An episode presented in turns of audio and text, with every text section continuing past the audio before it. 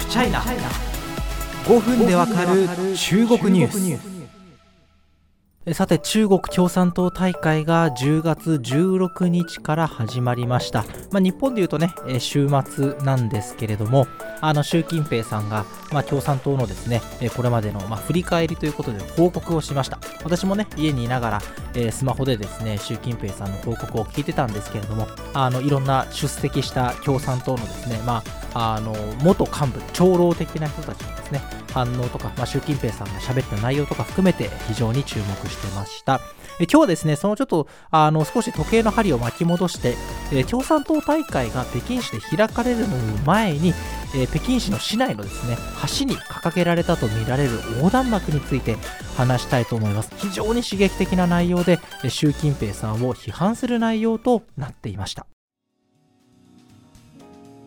10月13日に掲げられたとみられます。北京市の海淀区にありますですね、えー、指通橋っていうんですかね、えー、まあ4つ数字のようにですね通路の通通じるの通ですね。に橋と書いて、まあ、指通橋ですかね。中国でスートンチャオっていうんですけれどもこの橋にどうやら掲げられたとみられます。というのもあのインターネットでですね動画や写真が非常に拡散しました。であの私もちょっと日本にいるので確認しようがないんですがあ現地のメディアがとかがですね確認に行ったところすでに、まあ、その掲げた男性ごとですね撤去されたとみられるということで少し不確実な状況なんですけれども一体何が書かれていたのかというとですね、えー、前訳をちょっと今お伝えしますね。PCR 検査はいらない。飯を食わせろ。ロックダウンはいらない。自由をよこせ。でたらめはいらない。尊厳をよこせ。文革はいらない。改革をしろ。領収はいらない。投票をさせろ。奴隷をやめろ。公民であれ。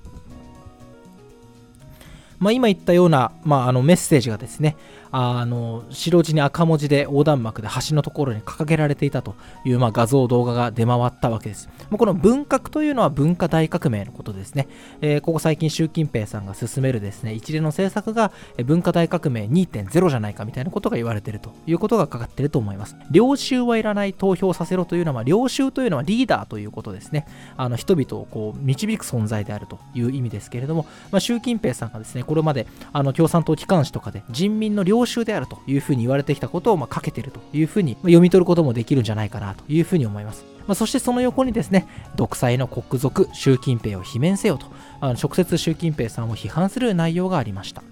まあ、先ほども言った通り、まあ、あのこの横断幕は掲げられたと見られるわけですけれどもあの橋にはですねあの当局による治安要員が配置されたということで、まあ、おそらくこの場所で何か起きたことは間違いないんだろうというようなことでですねあの実際こう蛍光色のベストを着た治安要員がまた橋で模倣する人がいないんじゃないかということなんですかね監視に当たっています。もちろんこの騒動について、共産党大会ですね、中国の政治上非常に大事なイベントである共産党大会が開かれる中国国内では情報統制が敷かれています。えー、この13日にですね、横断幕が掲げられたと見られるんですけれども、翌日の14日ですね、え、中国外交部の定例記者会見で海外メディアがこの件について質問したんですけれども、中国側の報道官は、いや、その件についてはよく知らないと。存在ごと回答を避けました。まあ、党大会前ということで政治的に非常に敏感な時期である以上に、まあ、いつでもですね中国でこのような内容の横断幕を掲げれば、まあ、ご自身の、まあ、生命の安全がですねあの保証されないと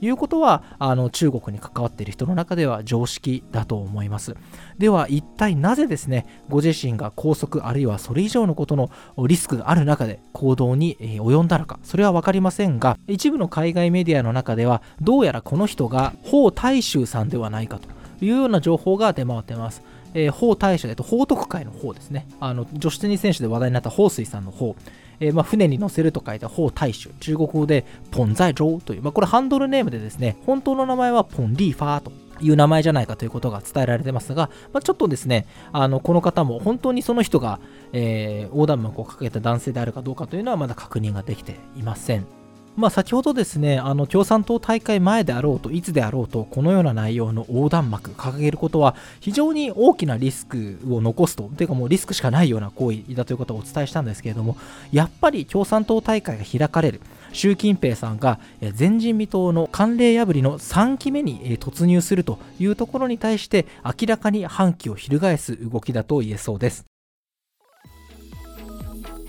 ね、あの一体何について、えー、反対の声を上げているのかというと、まあ、PCR、ロックダウン、そしてデタラメ、文革、まあ、といったことですから、まあ、習近平さんが、習近平さんが、えー、主導権を取って進めてきた、いわゆるゼロコロナ政策に対する批判でもあります。そして文革というのも習近平さんがこれまで進めてきたあの政策が文革のようだと言われていることにおそらくかかっているでしょう。投票をさせろ、そして奴隷をやめろ公民であるという内容からは、まあ、共産党の一党支配に対する反対の声を上げているということが読み取れると思います。極めて政治的な